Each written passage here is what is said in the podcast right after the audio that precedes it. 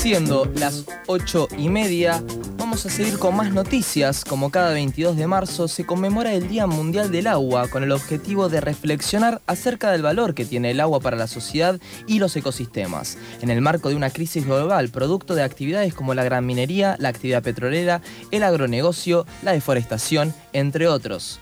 Según un informe reciente de la ONU, más de 2.000 millones de personas en el planeta no tienen acceso a agua segura, mientras que la cantidad de agua dulce ya muestra las consecuencias de su mala gestión en el mundo. Para conocer más acerca de esta problemática, estamos en comunicación con Manuel Saurí, director del proyecto Agua Segura, una empresa social que ofrece soluciones ante los distintos desafíos del agua que existen en el país y en la región. Hola Manuel, ¿cómo estás? Toto y el quien te habla, Lautaro, te saludan. ¿Qué tal? ¿Cómo están? Muchas gracias por, por, el llamado y por poder estar presentes este día. No, muchísimas gracias a vos por, por estar con nosotros en este momento. Quería saber cuáles son las principales problemáticas en cuanto al agua que se presentan actualmente hoy en Argentina. En Argentina tenés distintas problemáticas, desde sequías, inundaciones eh, y calidad de agua, si lo queremos llevar a tres. Básicamente estamos teniendo un problema que es que estamos cortando el ciclo del agua eh, o alterándolo. Y cuando lo alteras generas un montón de problemáticas. Eh, por ejemplo, si no logramos que la nieve esté donde tiene que estar la nieve, cuando hay lluvia hay problemas aluviales muy grandes que generan desastres eh, humanos y naturales. Después las sequías que estuvimos viendo, bueno, que venimos viendo en los últimos años, pero que este año creo que fueron estuvieron muy en agenda y la calidad de agua es muy importante, es decir, es en Latinoamérica la segunda causa de muerte de menores a 5 años y eso tiene que ver con ingerir y consumir agua que no es apta para consumo. Bueno, acá Toto. Che. ¿Qué, tal, Toto? Todo bien. ¿Vos, Manuel? Muy bien. Eh, me interesa el, concepto que ustedes usan de agua segura. Eh, ¿De qué trata en sí? ¿Cuáles son las, las poblaciones más afectadas por la falta de agua segura? Exactamente. Agua segura es, un juego de palabras y es un concepto que nosotros intentamos de trabajar. Agua segura se denomina agua segura el agua que es apta para consumo. Es decir, el agua que si la tomas te hace bien. O sea, si la consumiste te hace bien. Si te lavas los dientes te hace bien. Si lavas las frutas y las verduras te hace bien. Y el agua que no es segura es el agua que si la utilizas o la usas te hace mal.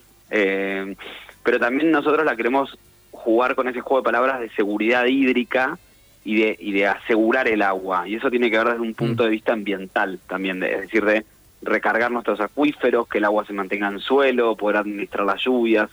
Y nosotros desde Agua Segura lo que intentamos es trabajar en las dos patas.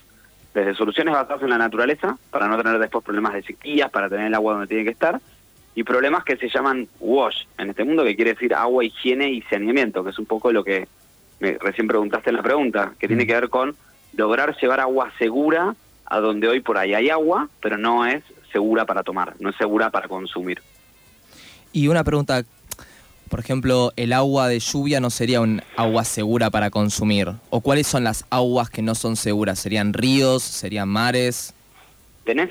Eh, es decir, el agua apta para consumo tiene que, que, vivir un proceso de, por, de potabilización, podría ser uno que es el más conocido en, las urbes, que es energía que se utiliza para poder eh, hacerla consumible o simplemente asegurarte que no tenga virus, parásitos y bacterias. Entonces, ¿qué tiene virus, parásitos y bacterias? Por ejemplo, un charco en, en el medio de, un campo podría ser agua apta para consumo como no. Eh, mm. ¿Qué tiene que ver, por ejemplo, si un animal toma agua de ahí y después de feca, ahí se te generan virus, parásitos y bacterias. Entonces vos tenés maneras de cuidar esas fuentes de agua naturales también, protegiéndolas de animales, protegiéndolas de diferentes tipos de, de mineralización mala que podría estar generando.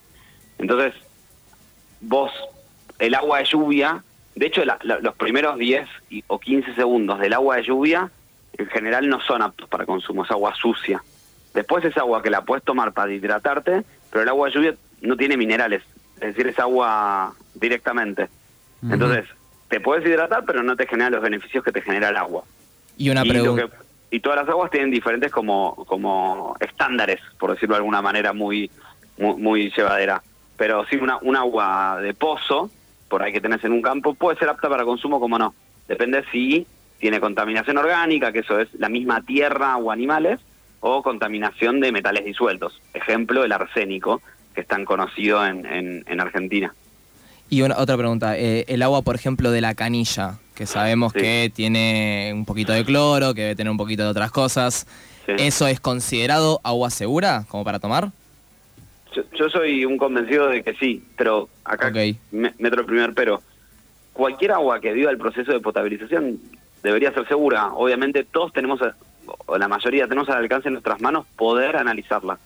Y eso es algo que los invito, que es, tomas una muestra, vas a un laboratorio y, te sacas la duda. Digo, no, no, sigamos tomando agua que nos genere inseguridad. Y Pero si el proceso de potabilización, debería ser segura. Ahora, el proceso de potabilización termina hasta la puerta de tu casa. Entonces, toda la cañería que vos tengas de la puerta de tu casa hasta la canilla que abrís, ahí es donde se puede estar generando diferentes contaminaciones.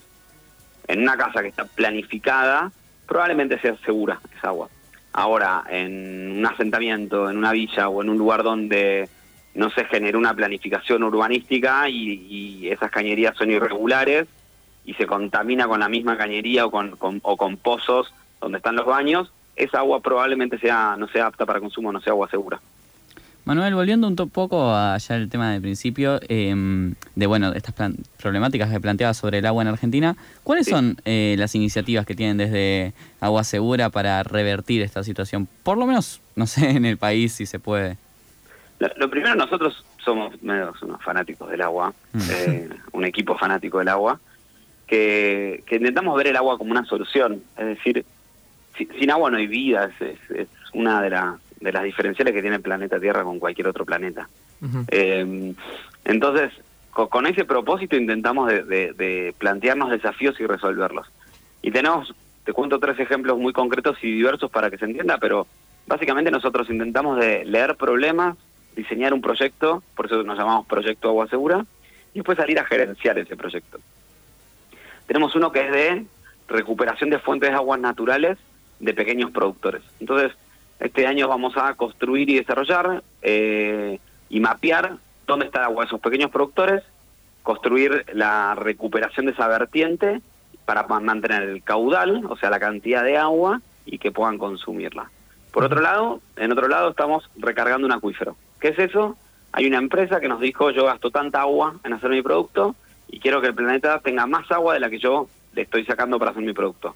Entonces, a través de prácticas agrícolas, estamos recargando el acuífero, que parece difícil de decir, pero la verdad es diferentes técnicas que te sirven para que cuando llueva o cuando se generen los diferentes riesgos, el agua no escurra muy rápido, sino que vaya para abajo y eso recargue el acuífero para poder mantener una huella hídrica arriba. Huella hídrica es la cantidad de agua que gastas en tu empresa por, por tu producto.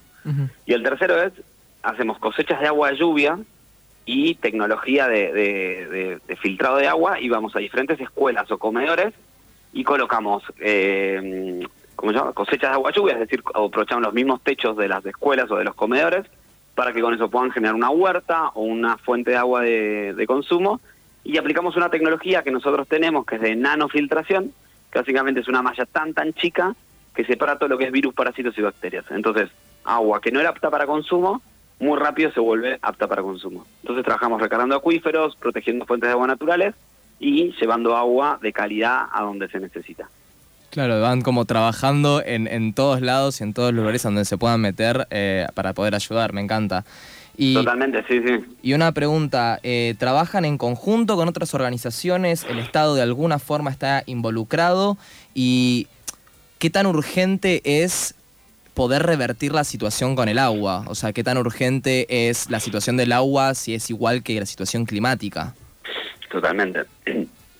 Eh, trabajamos mucho. La verdad que yo ahí, así como viste, me gusta posicionar la, la, la, problemática del agua. Te podría decir que en general, con todos los actores que nos tocó, el agua está en un lugar siempre. Eh, y cuando está en un lugar tenés que articular con municipio, con gobierno, con empresa, con comunidad, porque el agua está ahí. Y, y, decir, si la ensucia uno y el otro la limpia, entonces hay como una gobernanza agua que tenés que siempre trabajar la verdad en ese sentido, siempre que planteas un, cómo solucionar una problemática o en un lugar, raramente mm, se, pusieron en contra. Por ahí no están a favor a veces por temas más presupuestarios de lo, de lo, de lo difícil que sería poder generar esa solución.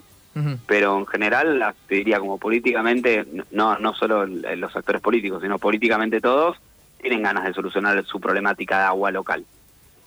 Y después, ¿qué nivel de urgencia hay? Creo que lo estamos viendo. Es decir, tenemos la misma cantidad de agua que, que, hace miles de años, pero somos muchos más y la estamos explotando mucho más. Entonces, es cuestión de hacer cuentas.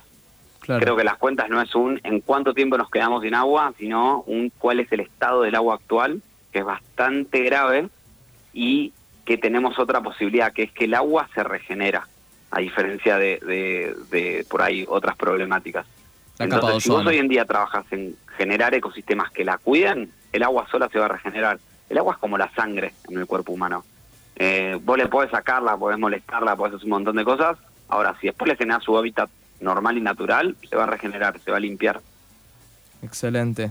Bueno, muchísimas gracias Manuel por pasar y compartir esta data con nosotros. No, muchísimas gracias a ustedes.